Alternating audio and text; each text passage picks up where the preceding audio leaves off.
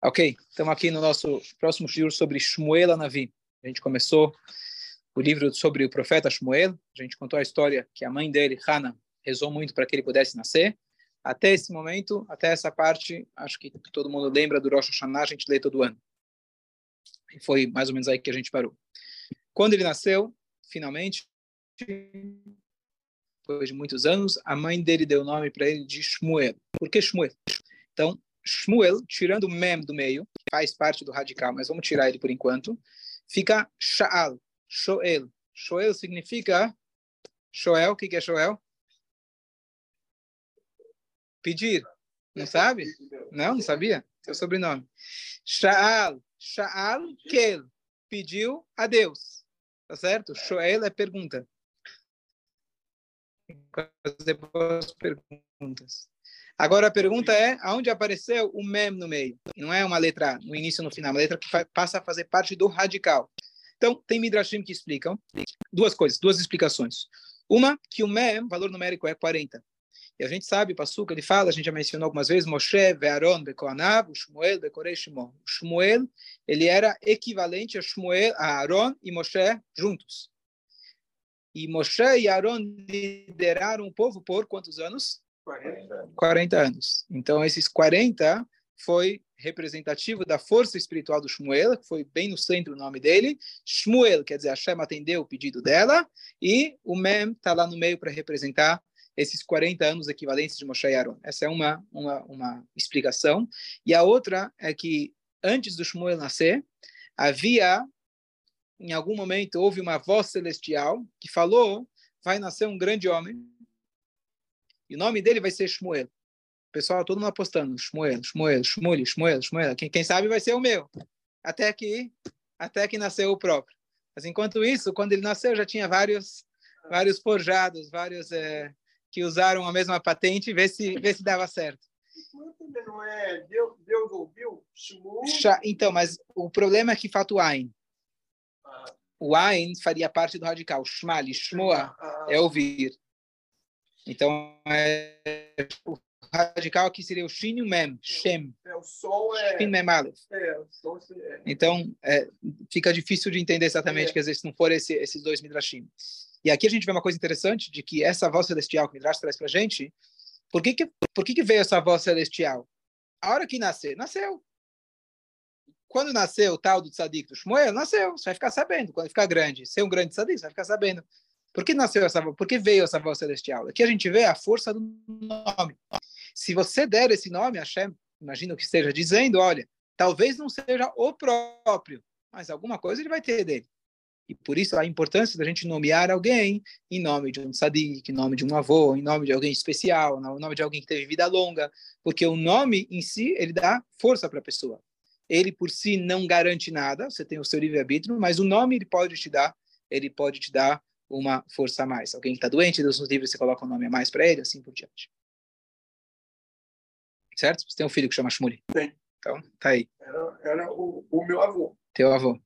Vai ver que era a encarnação ainda. Né? Teu também? Shmuel? O meu avô também.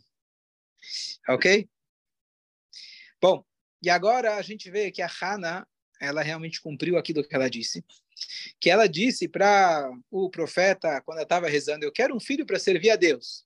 Enquanto você não tem um filho, enquanto você não achou a vaga, é fácil você prometer tudo. Depois que você já tem a vaga, aí você esquece.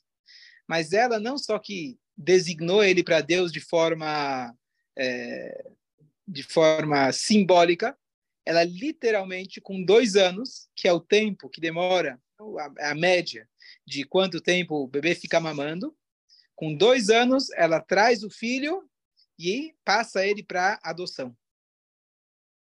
Adoção, ele vai ser agora adotado pelo profeta que estava lá, aquele mesmo que tinha criticado ela, o profeta Eli. Então, você pode imaginar, e aqui a gente vê a força da filha de Haná. Quando a gente está falando, olha, a gente aprende dela como se faz amidá e como se reza, etc. Ok, ela rezou porque ela queria um filho. Rezou, conseguiu, tudo bem. E a gente falou que a intenção dela, que a crítica aqui de Eli para ela foi que ela estava rezando muito por si mesma. E ela estava rezando, na verdade, para poder servir a Deus. Imagina uma mãe que esperou por mais de 19 anos, por uns 20 anos, para ter seu filho, e ainda com a co-esposa concorrente, e de repente tem um filho com dois anos, ela passa ele literalmente para adoção, ela deixa ele no Mishkan, deposita ele lá, e, e ele fica lá a vida inteira. Ela vinha para visitar de vez em quando. Então você vê a, a, como realmente a Hanar é uma verdadeira tzadeka, que não, em nenhum instante ela pensou em ter um filho para botar a fotinho dele no Instagram, para falar, olha, aqui o carrinho que eu comprei custou 40 mil reais, lá que eu trouxe da... Né? Não, não, não, tinha intenção nenhuma. Ela realmente queria ter um filho, porque tem uma mitzvah de ter um filho, ter um filho para poder servir a Deus. Então, ele, com dois anos, ele veio, ela trouxe ele. Os primeiros dois anos, ela sequer foi visitar o templo. Ela estava com o bebê recém-nascido, então ela não foi com o marido, aquele que fazia aquela campanha de ir até o templo. Ela não foi, mas depois do segundo ano, depois que ele completou dois anos, e Shmuel era Levi, então ele, ela chega com seu filho até o Mishkan Shiloh, e fala: Aqui está o meu filho, aquele que eu prometi, e ele vai ficar aqui desde agora. Não sei se o Eli, que já era um homem de idade, como que ele fez para cuidar de um bebê de dois anos, corre para cá, corre para lá, como que ele entretia ele. Vai ver que contratou uma babá. Mas isso é brincadeira, porque logo a gente vai ver que esse menino com dois anos dava de 10 nos adultos que estavam já na época. Ele realmente não era alguém qualquer. Então, provavelmente não deu trabalho nenhum lá em questão de mais mãe, então já né, com dois anos ele já estava liberado. Vamos ver então a história que Midrash traz para gente em relação à maturidade dele. Quando eles foram lá, era um Yom Tov. Yom Tov tem a mitzvah de subir até o templo para o Shalosh Legalim. Então foi a mãe com o marido, com toda aquela multidão que acompanhava. E quando você vai até lá, você tem que fazer o korban. Você tinha que trazer isso, isso também se manteve na época do Beit HaMikdash, tem que trazer shlamim, korbanot de oferenda para Deus, de, de, de, de, festividade, etc. Bom, e eles trouxeram lá o korban.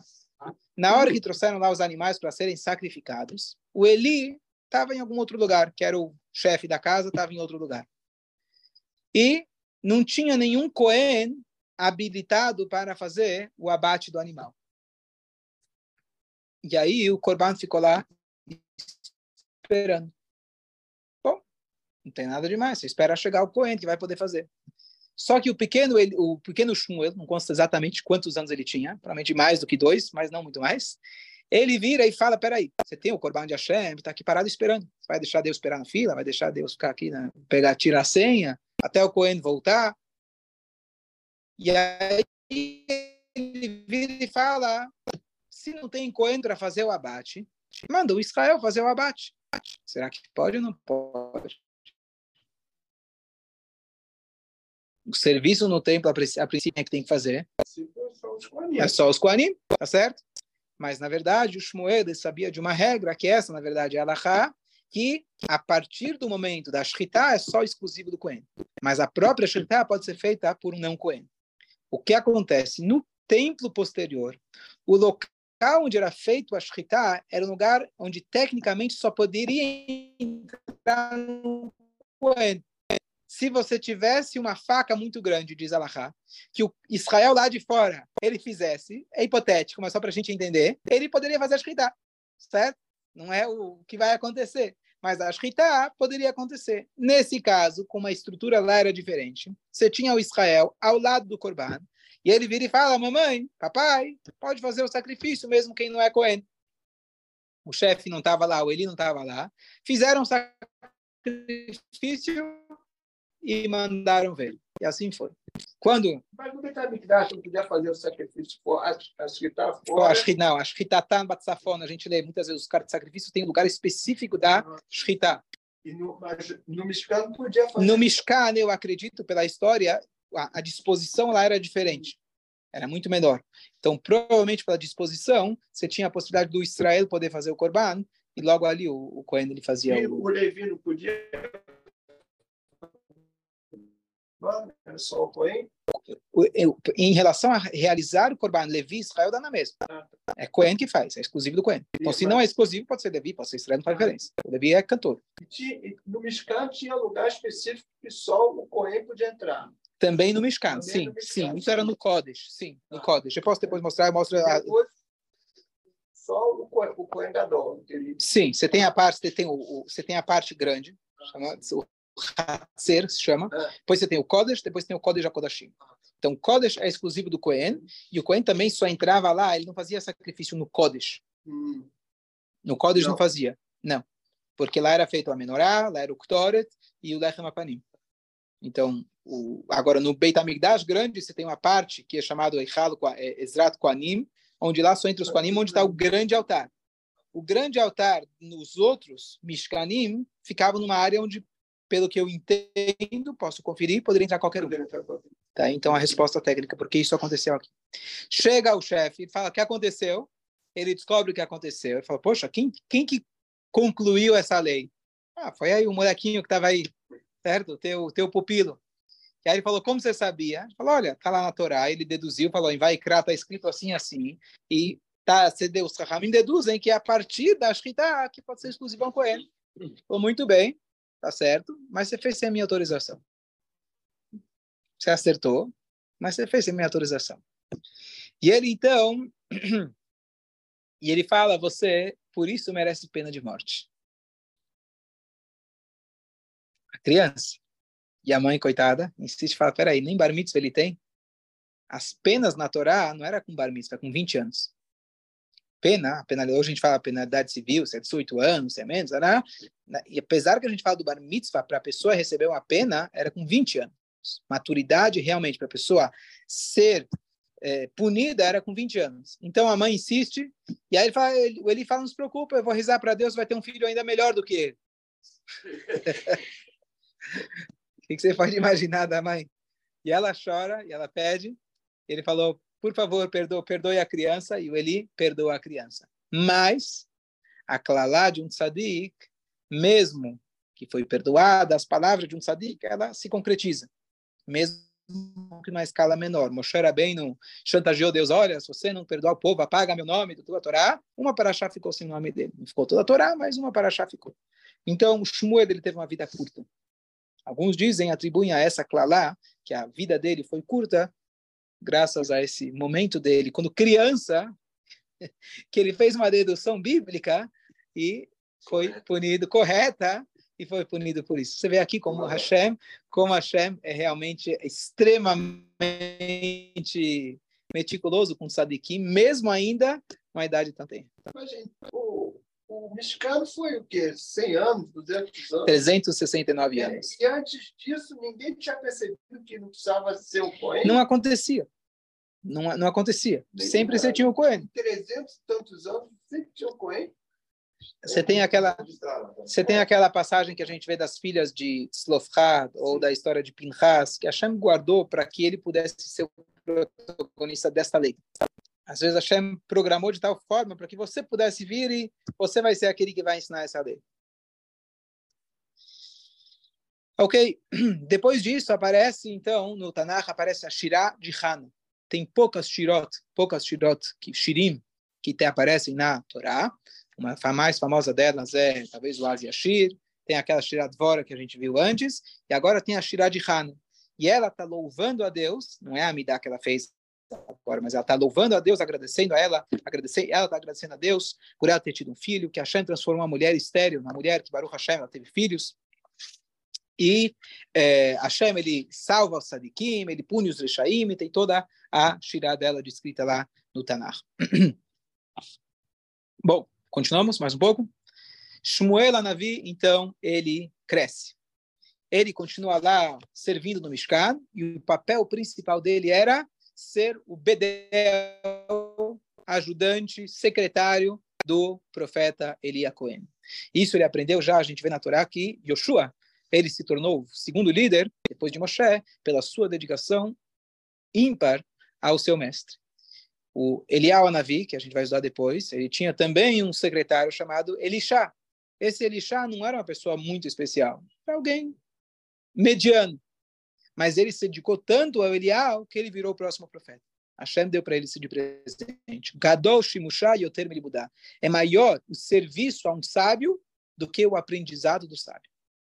Você aprende mais e tem mais méritos estando ao lado do Sadik é, fazendo compras para ele, ajudando ele nas coisas do dia a dia, mais do que se você sentar e escutar tudo que ele tem para te ensinar. Qual que é a lógica disso? Então, na escola, se você fizer isso para o professor de matemática, vale a pena que você vai ganhar uma nota melhor. Traz para ele um presentinho, tá certo? Mas não quer dizer que você vai ser um matemático melhor. Aqui a Torá diz para você, se você ficar ao lado do teu professor, pode ser que você não tenha uma cabeça genial, mas você está garantido. Por quê? Porque você está... Né? Ajuda ele a elevar. Ajuda ele se elevar. Tem mais tempo para estudar mais. Para que ele possa mais. estudar. Então, mas tem mais um ponto. Se estudo de Torá fosse conceitos intelectuais, você fazer compras para ele, trazer um copo de água, você não vai virar mais inteligente.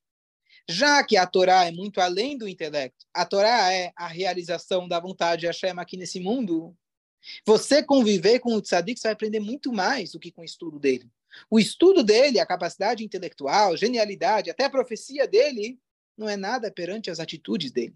O que conta, na verdade, é as atitudes da pessoa. E você vai aprender muito mais fazendo negócios com o tzadik, com a honestidade dele, conversando com ele sobre coisas do dia a dia. Por quê? Porque assim você vai ver como, a, como é a materialização da vontade de Hashem aqui na Terra, de fato. E por isso, então, Gadol Shimushai, o termo mudar, é muito maior. Então você aprende mais, se interioriza mais, e o mérito é maior, e em algum momento a parte intelectual vai vir junto também, porque é o secundário. O secundário é a parte intelectual. E o Shmuel, ele teve esse escuto, esse mérito, e ele ficava sempre ao lado do, do, é, do, do, líder do Elia Cohen. Me lembro, eu estava, quando eu estudei em Israel, tinha lá o nosso Rosh Hashivá, nosso professor, era justamente agora na época de, de Lag Baomer. O professor, ele queria ir, a gente morava em Rehoboth, lá perto de Jerusalém, bem mais para o sul, ele queria viajar até Meron, só que ele queria chegar lá tipo 4, 5 da tarde, até o anoitecer, chegar ao anoitecer ele vai embora, para não pegar a bagunça lá, não pegar o tumulto. E eu lembro que, que bom, eu tinha contato com esse professor, não era muito próximo desse nada, mas era um grande também, um dos alunos que levou a gente, ele dirigiu. E aí eu entrei no carro antes. Ele falou: acabei de lavar o carro. Legal, ótimo, parabéns, né? Ele falou: não, Imagina, estou trazendo aqui o rabino dentro do nosso carro. Lavei, lavei o carro. Gravei, falei, poxa, acho que o rabino está aí para mais um pozinho aqui. É, o carro está limpo. Né? É, que diferença faz? Ele lavou o carro especialmente porque ele vai levar o rabino dele. Não é que ele chegou, rabino, ó, ó lavei o carro, quer, quer pagar a conta? Né? Ele para ele era tão óbvio que se o rabino dele vai no carro, ele vai lavar o carro dele. Não, tinha uma vez que o, o Rebbe de Sátana foi para Israel, uma das vezes aí, o sujeito pagou não sei quantos mil dólares, 10 mil dólares, para ser o, o, motorista dele. pode ser, pode ser, pode ser. Aí, aí. Agora, quando você escuta de um Rebbe famoso, é uma coisa. Quando você escuta teu professor na Yeshiva, aquele que você conversa com ele todo dia, você não imagina de dar para ele um cavalo nesse pedestal, nesse... Mas é isso. Para mim ficou, achei muito... Eu fiquei até, achei tão estranho. Depois fiquei pensando, né? Mas realmente isso é o, é o cavalo. O cara fez questão. Eu vou ser o cara que vou dirigir, vai trazer de volta e acabou. Certo? E não sei se ele ganhou a smirra dele por causa disso ou não. Não sei se adiantou. é, ainda bem que não bateu o carro é, mas a, a, a, lição realmente ficou muito bonita. É... Aliás, o, o, nascimento do Shmuel é agora, é, é o Yom, Yom Yerushalayim, né, dia 28. Né, de... O nascimento dele é em Yom Yerushalayim? É. Oh, Coincidência, né? Porque foi ele que. que... Coincidência não, é providência divina. Ele Sim. que, que disse para Davi. Davi da Mela pegar comprar Yerushalayim. Escolha? Boa, escolha. Tá bom, bem, bem, bem falado. Semana que vem. Ok? Agora a gente vai começar. Só vou dar a introdução. A gente continua na próxima, se Deus quiser. Elia Cohen, ele tem dois filhos que eles não seguem a tradição. E Elia Cohen, ele foi relapso, é a palavra, ele foi, não foi cuidadoso, ele não foi em olhar o que os filhos dele de fato estavam fazendo. Embaixo do nariz dele, ele tinha dois filhos, que o papel deles seria servir de Koanim, servir, fazer o serviço de Hashem, só que eles desviavam do dinheiro dos korbanot para interesses próprios. Interesses próprios. Os filhos desse grande tzadik Elia Cohen. Hofni e Pinchas. Então a gente vai ver a história deles, como que eles faziam isso. E normalmente, por eles terem essa posição de serem o filho do rabino, quem vai suspeitar deles? São aí filhos do tal, né? Mas eles realmente eles é, perverteram toda a ordem de Hashem, foram castigados por isso. Mas a gente vai ver a história realmente como os próprios filhos dele é, tiveram uma, uma, conduta muito muito indesejada perante os olhos de Hashem, com os, com, com os korbanot das pessoas, eles pegavam para si, assim por diante. E essa é a próxima próxima parte da da história. Só para concluir a parte entre Hana e os filhos dela, eu tinha comentado já, e só para concluir, que a Hana, ela acabou tendo mais filhos. Enquanto isso, a Penina, a gente comentou, aquela que estava o tempo todo provocando a Hana, etc., um por um, ela foi perdendo os filhos dela. É muito trágico, muito triste. E como a gente falou, apesar que a intenção dela, com certeza, como Tzadek, era muito elevada, mas a gente sabe como a roda da vida, ela pode trocar de uma hora para outra.